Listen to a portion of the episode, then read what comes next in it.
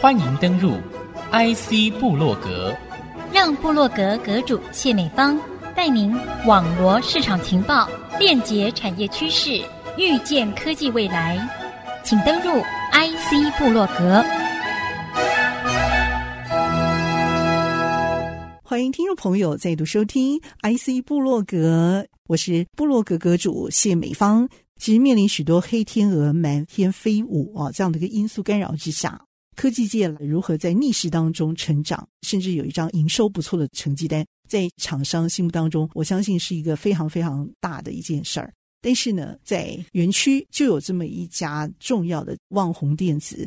一直维持着相当大的一个弹性优势，而且还真的交出了一张不错的成绩单。和您深谈分享这些议题的，正是我们的旺宏电子卢志远总经理卢博士，和听众朋友在节目当中好好的来分享。卢博士，欢迎你，好久不见。哎，美芳你好，好久不见。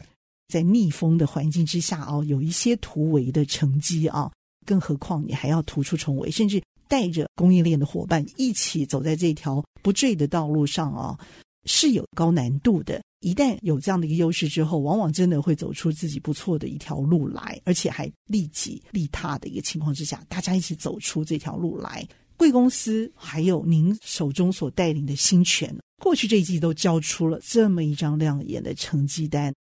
尤其我们最担心的就是地缘政治这样的一个敏感话题。台湾的确有一些让人骄傲之处，但毕竟我们要继续去维持住这样的优势。您认为这些优势是在哪里？好的，你说有逆风、有黑天鹅这些东西，高科技呢本来就是一个新的东西，那么对厂商而言，对市场而言，波动性都是很大。那你为什么觉得有逆风呢？就是跟你想象不同嘛，就就就好像逆风一样，你本来预备这样走。后来市场的反应不一样，或者局势的变化不一样，所以从最好的方面来看的话，我们要具备两种能力啊，才可以在这样子的一个波动的环境中，不但 survive 就生存下来，而且还希望能够继续前进，或者甚至 take 危机为转机，就是这种的变化也是一个机会嘛，没有变化就没有机会啊，像一滩死水一样的。也就常常在这种变化之中，这个弱者才可以变成强者啊！如果你没有这个变化，强者越发强，大者越大，强者越强，因为照着原定的步调走的话，所以在这个里面有好也有坏。但是呢，以我来看啊，在这个里面能够不但生存下来，而且能够继续茁壮，在这个还是能够 take 这个机会。刚刚我讲过，把危机把它转化为一个机会的话。那要平常要怎么做？两种了，你要 keep 两个。第一个，当然为了当下的生存，你要够弹性，能够调整，要不然当下就倒下去了。当下不能死掉嘛，这口气咽下去就没了，对不对？所以你要够 flexible，可以做调整。但是第二个呢，其实刚好是相反特质，你要一个很稳固的常态的实力。OK。如果讲我们公司呢，我们在平常就要培养你自己的真正实力。嗯，这个真正实力有的时候在这个市场跳起来的时候，这个实力不一定让你赚到最多的钱，可是这个会让你跌下去的时候不会跌死。所以这个呢是要长期培养的。OK，所以我们讲为什么要做研发，平常在好的时候呢也要做研发。在不好的时候呢，也要尽量做研发，这就是寄居自己的实力。第二个，因为有了研发的这个实力，在这个市场变化跟各种形势变化的时候，才有东西拿出来突破啊、突围啊。如果没有，你怎么突围呢？如果只是很有弹性，那也突不了围啊，这只是活下来而已，你突不了围啊。我们希望有在这种风暴之下，而且有黑天鹅来的时候，不但能够生存下来，而且趁机怎么样崛起？嗯，哦，我们常常讲乱世才怎么样逐鹿中原呢？这个世不乱啊，这也逐鹿不了中原呢。我实在是很想知道，像你们家的游戏机实在是开发到这个热到不行，这个全世界没有你们，好像就是生活就乱了套，你知道吗？是累积了多少的实力才形成的？旺宏最近抓到了几次的机会，哦，一个就是当这个我们的大客户任天堂的这个生意起来的时候，我们准备好了，他要多少好的东西，我们都刚好可以提供给他，这就是一个机会。所以当他生意很好的时候，他需要很多的时候，我们刚好可以提供，当然我们就可以赚钱嘛。所以就抓到这个机会。第二个机会是什么呢？我们最近在汽车电子、工业工控的电子应用所要用的这个 memory。尤其是快闪式记忆体的话，我们也抓到这个机会。但我就讲这两个东西啊，都平常啊要长期耕耘的。如果讲任天堂的游戏夹这个东西，它的这个游戏夹有很多奇怪的规定，跟一般的这个 memory 在街上买的 memory 是不一样的。你街上买的 memory 啊，通常是什么？哎，它有一定的，你可以 program 进去，就像我们可以照相，就是 program 进去了。你可以把这个照相拿出来看一看啊，这样看一看。但是你看多少次？你看一百万次够多了吧？嗯，够多了吧？是啊。但是任天堂要的不是，要再多两个零哦，是要要他要几亿次？为什么呢？因为他的画面是这样一直出来，一直出来嘛，所以等于是他一直在看啊。了解。而且看的非常多啊，那个变化一直变，等于说你看这个照片，你要拼命看，拼命看。所以他有一个特殊的要求，就是。他的是 very very read intensive 不会坏的，OK，就是 read，它写倒不必特别写，就是写一次，他把 program 进去，这个游戏写进去了就不能改了嘛，你还去改它，那你不是有著作权问题吗？说得好，说得好。所以跟一般我们街上买的，我们街上买的要写也要写很多次啊，因为你这次弄完洗掉又照一张相，或者又怎么样又录音，对不对？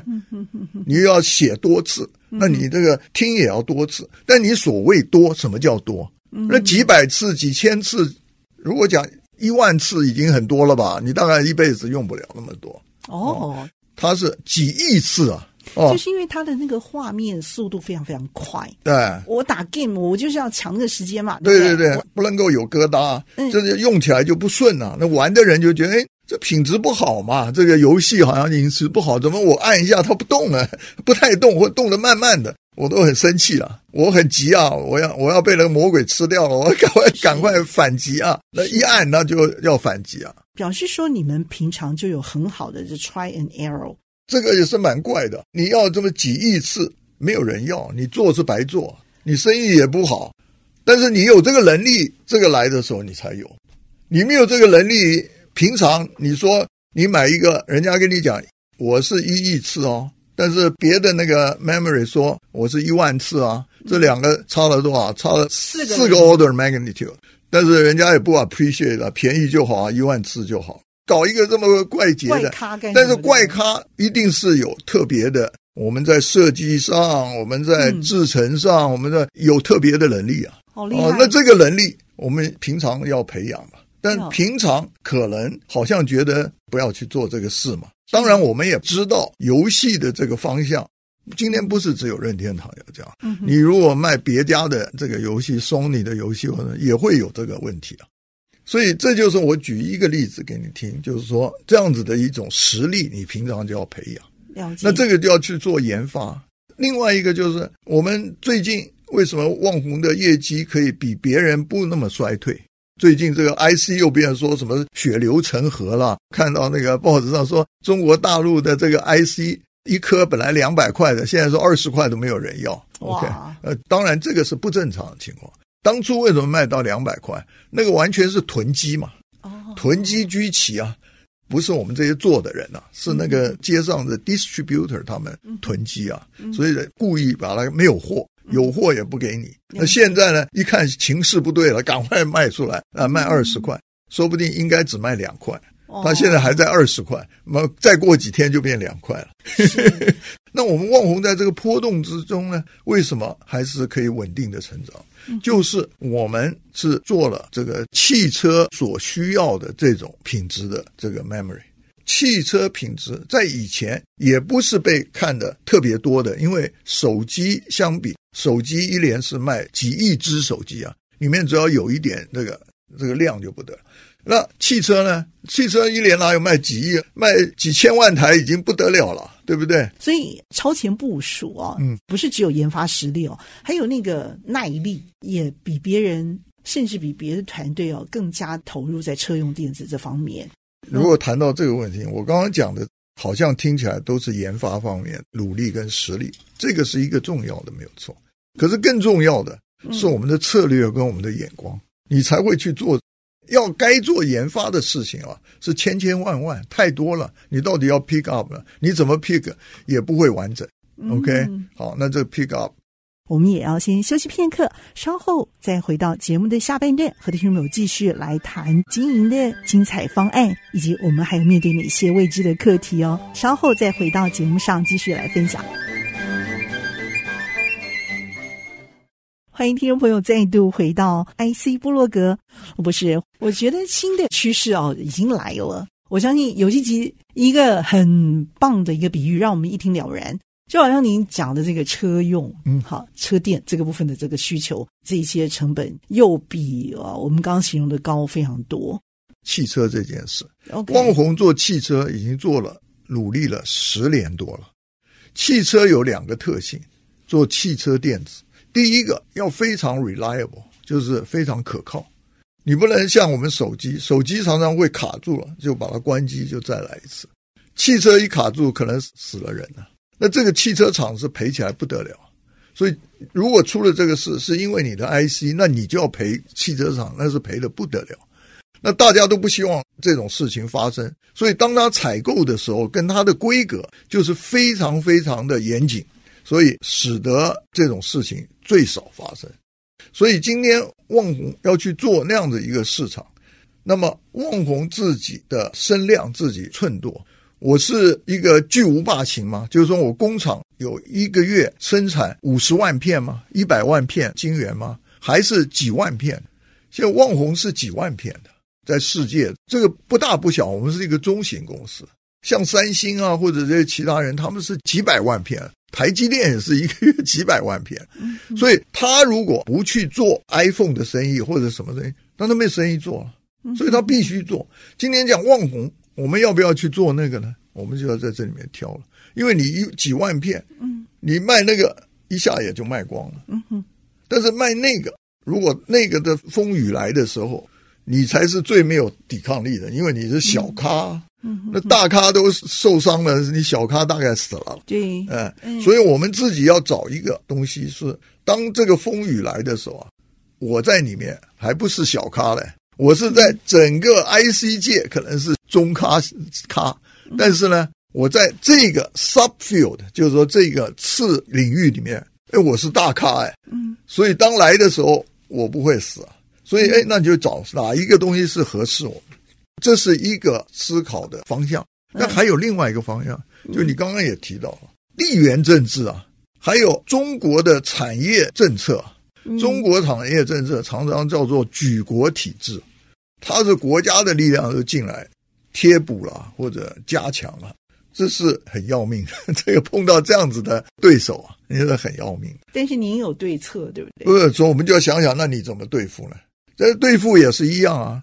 他因为是举国体制，他也要做很大，小的他也没兴趣啊。他这个国这么大，这个小的而精的没有兴趣。所以，我们今天望红这种大小，以我们这个体制，而且在这个里面要活得好，我就要做精品啊。我要做 LV 的包包啊，LV 包包卖不多啊。讲老实话，如果跟世界上一年消费的包包，那简直是很小很小。是哦，但是你看这个景气不管高高低低，它 LV 也还是这个样子啊，也是还活得不错嘛。哦，那是为什么？因为它的那个 subfield，就是它那个次消费族群啊，不太受影响的。所以我们如果想这样子的话，那我就要做我们 memory IC 里面的。LV 啊，那我的最重要什么品质嘛？所以我要用很多的力量在品质里面，而且我要去找这个品质的客户啊。就像你 LV 包的话，你不是要去找那个贵妇吗？你跑到菜市场去卖，那不对头啊！人家说你这太贵，人家不喜欢。那你要到适当的地方找到这样的人，这样的人说多也不多，看你什么叫做多了。如果你跟全世界七十亿的消费人口比，他是很少。可是呢，对你讲可能很多。你只要有一亿人有这个兴趣的话，你就来不及做了啊！而且你可以赚得很好啊。那你怎么接近这一亿人呢？你怎么让他知道你是产生的 LV 包？LV 包做很多的宣传，对不对？做很多的广告，有很多的策略。这种最好的包没有周年庆的，不打折的。嗯，就跟你讲，我这个价值就是这个样子。所以你们一定也不降价，哦，不主张用降价取量嘛，因为我不需那么需要那个量。你来了量太多量，我还做不了了。那我就要做我做的这个族群的生意。嗯，OK，那这个族群呢是比较不受影响的。所以你们现在已经有了，对不对？很多这种不不，我们现在就这样。所以你看这几季人家的这个比较恐慌一点，嗯、我们就还好。但不能说景气不好的时候完全不受影响。当然也会受到一些影响了，你对不对？景气不好的话，有钱人也是受到一点影响的。这个消费的这个市场也是会受到一些，但是至少有两个：第一个可以是活下来；第二个，哎，在这个时候，我说不定还又发明一个式样的 Hermes 包，哎，还卖的更好。在这个这个，我会觉得你的策略当中又有新的这个策略出来，你知道吗？就是新的小的 LV 又继续在这样的一个精品市场当中找到，就发现这个消费的市场一定是存在着。对我们讲不行了，尤其你看看我们董事长最近出的书，是。那吴敏球先生出的书，他书里面就讲二三十年前就看到这个方向，在这边 cook 很久了，什么炖肉什么炖了很久，这个肉才烂呢。所以我们也经过好几次非常艰困的时候，那个艰困的时候也差点死掉，股票也跌到三块。OK，啊，大家都知道啊，旺宏曾经是鸡蛋水饺股，也这么惨。那个时候你还没来吧？来了啊，你先来了。我就是旺红最惨的时候来的，两千年来的。我来了旺红二十几年，我是在旺红想办法跟董事长还有大家团队啊，想想怎么样把它救回来。而且不但救回来，而且希望能够走出一条康庄大道。对，为什么你那时候反其道而行？我觉得跟现在我们谈的这个主题逆势成长这个事情有很大的关系，让公司整个翻转。可是我觉得不一样，你们也 cook 了二三十年呢。嗯，这当中我并不是说一蹴可及，我也不是两三天少一个零，是是就就办到的，没有错。这还有很长远的一段毅力哈，还有信心才可以走得下来。这当中有几个很重要的元素，你愿意分享其中一两个元素就好吗？嗯，除了您刚刚谈的这个很重大强。你如果看我个人的这个 career，或者你刚刚说为什么去做那样子的事，那么我这个人也是有点奇怪了。反骨吗？嗯，不是反骨了，这个很骨和很正。这个但是呢，我是一喜欢有希望的挑战哦。你那时候就相信有希望？呃，有希望，当然有一定的希望才会愿意迎接挑战嘛。如果没有希望，让他溜走快点，不要加入嘛啊。哦我的个性喜欢做有希望的挑战，所以我每次换 job 都减薪一半以上。哇！每次换 job 吧都减薪一半以上，但是后来都还不错。OK，后来还不错。你那时候不怕痛？为什么？哎，因为你相信有希望。你你只要能就跟旺宏的这个 philosophy 一样啊，你只要能够活过去，你然后你有希望，你做对的事情，你就可以大大的 bounce back，这个才好玩嘛。那这个东西你不能算。当我当年呢，一九八九年回台湾加入这个从 Bell Lab 去加入这个工研院的时候，那 Bell Lab 跟工研院简直是天壤之别。是啊，薪水也是天壤之别。那我为什么回来？嗯、那个张忠谋也回来。他 interview 我的时候，他就问我，你薪水多少？我就跟他讲，他说我们付不起这个钱的，连 match 都不可能。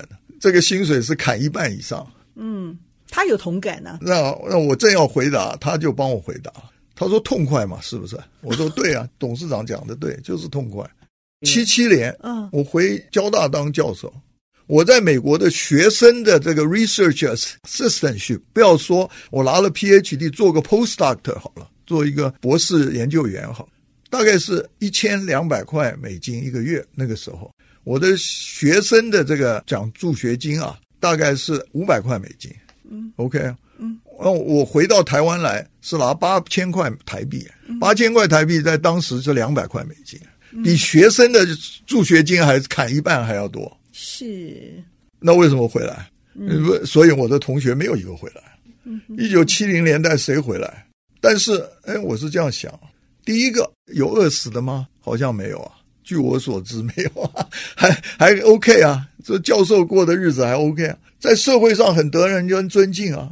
然后这个地方一片荒芜，是一个开荒的地方啊。那国家正在这个七零年代，在李国鼎、孙运璇带领下，这个很大的志向。虽然那个时候科学园区是一片黄土，什么都没有，嗯，但是看到远景啊，嗯，哎，那这个回来，嗯，好玩呐、啊。所以从一个方面讲，就是有点任性了啊。但是我后来我在世界先进当这副总总经理的时候，我招回来非常多人呢、啊。引诱回来非常多我的这个伙伴，林本坚都是我找回来的。第一个，林本坚林先生是先在世界先进的，对，我请他回来做我的顾问，后来呢就才到台积电去了。然后台积电里面的这些技术大将，大概有相当多的都是世界先进被我弄回来。那大将更多的是什么？是那个中芯国际对岸的。我去中芯国际，我的老部下跟我见个面。说到旅馆来见我，对不起你吗？还是不是？这这大家没有对不起我。那个时候后来因为张忠谋不干了嘛，他不干世界先进的那个 DRAM 了，那就这么解散了，什么大家各奔东西嘛。那个时候他们就奔到台积电的那个四大，四大后来被台积电吃掉，他们跑到四大，那台四大又被台积电吃掉，刚好那个张汝京是四大的总经理，所以张汝京就去上海去创。中芯国际，嗯，创中芯国际以后，这些人就跟他去创业去了。想要知道卢志远博士对这一段半导体发展史精彩的演绎观点，等下回分解了。谢谢我们精彩的卢志远博士，谢谢，谢谢。IC 部落格，我是谢美芳，我们下次见。